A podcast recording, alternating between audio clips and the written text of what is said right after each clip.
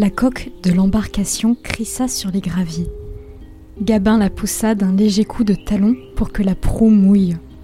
Il se tourna alors vers Clémentine, sa compagne, et lui prit la main pour l'aider à prendre place dans la barque. D'abord la jambe gauche, puis la droite. Sa chair et tendre installée, Gabin empoigna une pagaie et calmement se mit à ramer en direction du centre du lac. Une brise fraîche caressa leur visage et notre héros inspira l'air goulûment. Les odeurs de pinède, le calcaire des roches et la vase de l'eau rendaient l'olfaction si délicieuse. La barque semblait glisser sur le réservoir. On entendait les gazouillis de quelques oiseaux transportés vers nos deux héros par un léger souffle d'air. De hauts talus d'herbes vertes et encore grasses de la rosée du matin entouraient l'étang au point de former une cuvette invisible pour quiconque ne s'approcherait pas suffisamment près. Gabin chérissait cette tranquillité au point de n'inviter sur le lac que des personnes de confiance pour ne pas ébruiter l'emplacement. Le vaste ciel de printemps semblait se réjouir de leur sortie. Le bleu électrique de la voûte céleste, se reflétant dans l'eau trouble du lac, permettait aux tourtereaux d'admirer un paysage somptueux. Sur la rive d'en face, un saule pleureur attirait particulièrement le regard. Il était si grand et dégageait une telle aura qu'il semblait enraciné dans cette clairière depuis des millénaires. Ce magnifique témoin du passé prenait bien mieux la lumière que n'importe quelle starlette hollywoodienne. Ses feuilles, branches et tiges semblaient posséder plus de nuances de vert et de marron qu'il ne semblait en exister. Son tronc colossal et noueux disparaissait en haut sous une épaisse, surface de feuilles de toutes les teintes. Ses larges racines se fichant dans la terre et son immense arborescence comme de longs cheveux lui donnaient un côté humain sympathique.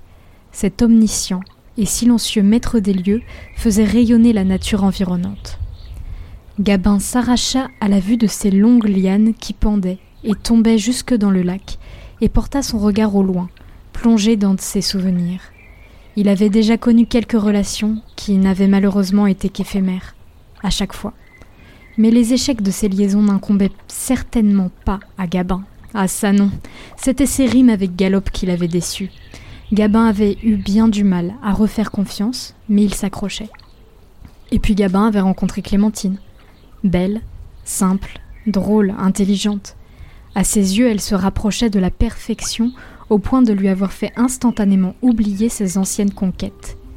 Deux mois plus tôt, Clémentine avait perdu le contrôle de sa voiture à cause du verglas et n'avait pas pu empêcher la collision avec celle qui la précédait, celle de Gabin. Sous la neige, ils étaient tous deux sortis de leur véhicule, et avant même qu'un seul mot n'ait été prononcé, Gabin avait ressenti ce truc, cette évidence, ce coup de foudre. Il lui avait semblé la connaître depuis toujours. Leur relation n'était pas tombée en morceaux et Gabin l'avait amenée sur son lac. Son lac.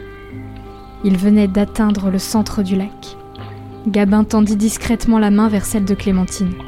Elle ne la retira pas. Sa chevelure blonde ondulait avec la brise naissante. Elle avait les yeux clos, mais un demi-sourire flottait sur ses lèvres. Le jeune homme se prit à penser qu'il avait rencontré un ange. Aucun des deux n'avait encore pris la parole. Gabin avait plusieurs fois ressenti le côté magique et mystique de cet endroit, mais le centre du lac était indescriptible. Toutes ces, couleurs si spécifiques, tous ces sons particuliers faisaient de cet endroit précis son refuge. Le vent, le ciel, l'eau, la lumière. On avait l'impression d'appartenir enfin à quelque chose, de faire partie d'un tout d'avoir enfin trouvé sa place. C'était un sentiment étrange, à la limite du surnaturel. Gabin aimait se pencher et regarder dans l'eau trouble du lac. Cette fois-ci, il crut apercevoir une main de femme passer entre les algues. Gabin avait toujours eu une imagination de gosse et il ne se lassait pas de plonger ses yeux verts au fond du lac. Cela lui faisait remonter des souvenirs plus qu'agréables. Clémentine ne bougeait pas. Le soleil l'inondait de lumière blanche et son visage rayonnait. Elle semblait s'abandonner à l'appréciation de ce moment particulier. Gabin se rapprocha discrètement d'elle. Le grand timide allait-il tenter quelque chose? Il prit la main de Clémentine et la serra fort dans sa paume. Venait-elle de serrer sa main en retour? Gabin l'avait-il rêvé? Il s'approcha plus près encore et l'embrassa. Elle ne le repoussa pas, et Gabin était certain qu'elle passait un agréable moment elle aussi. Grisé, notre héros dénuda Clémentine. Il la déshabilla entièrement et l'embrassa à nouveau. Ils firent l'amour dans la barque. C'était leur première fois. Lorsqu'ils eurent fini leur, ébat, leur mouvement avait animé le lac de petites rides, de lames éphémères qui s'estompèrent vite. Gabin mit un point d'honneur à rhabiller Clémentine. Il la remit dans ses sacs poubelles, excepté la tête, qu'il garda à la main.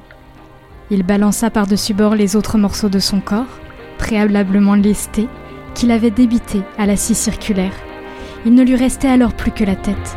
Gabin déposa un baiser sur le front et il la fourra dans un sac poubelle en serrant la ficelle le plus fort possible. Il n'arrivait même plus à la regarder dans les yeux. C'était fini. Méthodiquement, il fit un triple nœud et lança la tête par-dessus son épaule. Malheureux comme les pierres, il rama énergiquement jusqu'à la rive en pensant à Coralie, cette vendeuse de fast-food qu'il avait rencontrée la semaine précédente. Lui avait-elle fait un clin d'œil en lui servant ses frites? Se pouvait-elle que... Se pouvait-il qu'en fait, ce soit elle?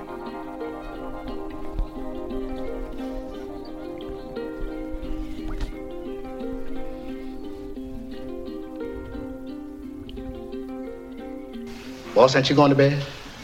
Not right now. Ain't you planning on going to bed in the near future? No.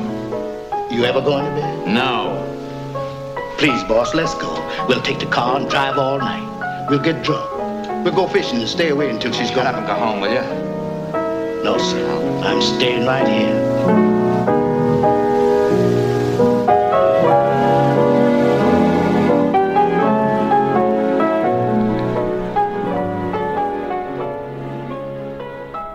La nuit fait un pas sur Transistor, il est 23h18.